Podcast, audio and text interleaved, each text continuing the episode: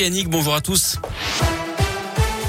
On commence par vos conditions de circulation dans la région. Elles sont fluides actuellement sur les grands axes. À la une de l'actu ce mardi matin, la reprise des négociations entre la Russie et l'Ukraine en Turquie. Parmi les principaux sujets de ces pourparlers, la question du nucléaire en Ukraine et la neutralité du pays. Ce matin, l'évacuation des civils a repris, notamment dans la ville assiégée de Mariupol via trois couloirs humanitaires. Une frappe russe a également touché le siège de l'administration régionale de Mykolaïv, une ville proche d'Odessa ce matin. 11 personnes, 8 civils et 3 militaires sont recherchés sous les décombres. Les assistants d'éducation et les AESH seront payés à temps au mois de mars. Leur salaire sera finalement versé sans retard dans le Rhône, dans l'Ain et dans la Loire d'après le progrès. Le service paye était en grève. Les AESH de la Loire qui annoncent d'ailleurs un mouvement de grève le 5 avril prochain. C'est pour réclamer des hausses de salaire. Journée dramatique en Haute-Loire. Hier après-midi, deux personnes ont perdu la vie dans deux accidents différents.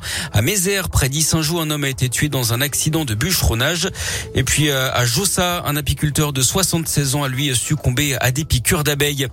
Il avait menacé Jean Castex de lui couper la tête en décembre dernier dans un message sur Internet. Un habitant de Perona, dans l'Ain, a été condamné à 900 euros d'amende. Cet homme de 59 ans a expliqué qu'il était en colère et alcoolisé au moment où il avait rédigé cette menace.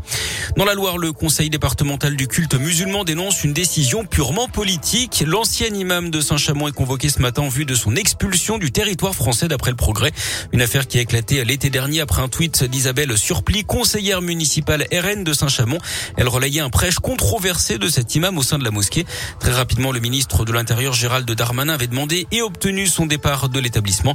Décision contestée en justice, mais celle-ci n'a annulé que son interdiction de revenir en France durant un an. De nouveaux matchs de foot amateur qui dégénèrent avec une agression d'arbitre en région parisienne, agression largement diffusée sur les réseaux sociaux. L'arbitre a porté plainte. Et puis euh, chez nous, dans la Loire, un match de district a dû être arrêté ce dimanche entre les équipes seniors de l'Etra et du FC Rouen. Le progrès évoque des débordements au bord du terrain avec une bagarre entre supporters. L'arbitre a interrompu la rencontre. Les gendarmes sont intervenus.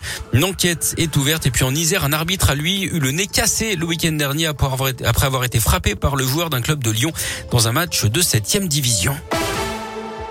Du sport et du foot justement, mais côté terrain cette fois avec l'équipe de France qui défie l'Afrique du Sud à Lille ce soir. Coup d'envoi à 21h15. Le Portugal lui joue sa qualification pour la Coupe du Monde avec la finale des barrages ce soir face à la Macédoine du Nord. Barrage également en Afrique avec notamment Algérie, Cameroun, Maroc, Congo et Tunisie, Mali à partir de 21h30. Et puis la sortie aujourd'hui d'une série documentaire sur Johnny Hallyday, cinq épisodes de 35 minutes chacun qui reviennent sur ses succès, ses échecs, ses addictions, basés sur des archives avec des témoignages en voix off comme Pascal Obispo qui a travaillé avec lui ou son ex-femme Adeline Bliondio. Johnny par Johnny, c'est donc euh, à partir d'aujourd'hui et c'est disponible sur Netflix. Merci beaucoup.